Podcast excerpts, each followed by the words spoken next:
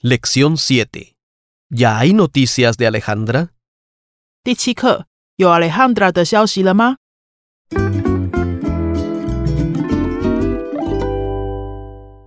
一 texto 课文 Sabrina y Daniel están chateando desde sus casas. ¿Has visto o hablado con Alejandra? No, al terminar la clase dijo que iría a su cita. Después no he hablado más con ella. Le he enviado varios mensajes. Aparecen leídos, pero no me ha respondido ninguno. Yo también le he enviado varios mensajes. Espero que esté bien. ¿Te dijo dónde era la cita? No, dijo que prefería mantenerlo en secreto. A mí me dijo lo mismo. ¿Quieres ir a buscarla a su casa? No, prefiero no molestar a su familia anfitriona. Entonces, ¿qué hacemos? Seguimos esperando. Pues sí, ¿qué más podemos hacer? Una hora después. ¿Te ha contestado? Sí, dijo que ya iba a su casa. ¿No te ha escrito? Sí, me ha escrito lo mismo. Supongo que necesita estar sola un rato para pensar todo esto. Espera un rato para escribirle.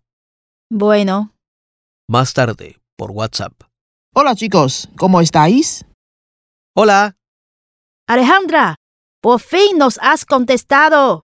Bueno, si queréis hablamos mañana. No pasa nada. No te pases, ¿eh? Sabes que estamos esperando escuchar tus noticias. sí, ¿qué pasó? No sé cómo explicaros. Es complicado. Pero, ¿qué te dijo? Al llegar al lugar, él ya estaba ahí. ¿Llegaste a tiempo? Yo llegué temprano, unos minutos antes. Eso es un buen inicio. Sigue contando. ¿Te llevó flores o chocolates? No, no me llevó nada. Dijo que no quería darme presión. ¿Sabéis qué? Prefiero contaros todo en persona y no en chat. Hagamos una videoconferencia y así nos cuentas todo con detalles. No, prefiero hablar mañana. Necesito un momento tranquilo. Mañana os contaré todo. ¿Qué? Nos dejarás sin poder dormir toda la noche. No puedes hacernos eso. Hemos esperado toda la noche. Mañana hablaremos. Lo prometo. Ya me he bañado. Voy a dormir. Buenas noches.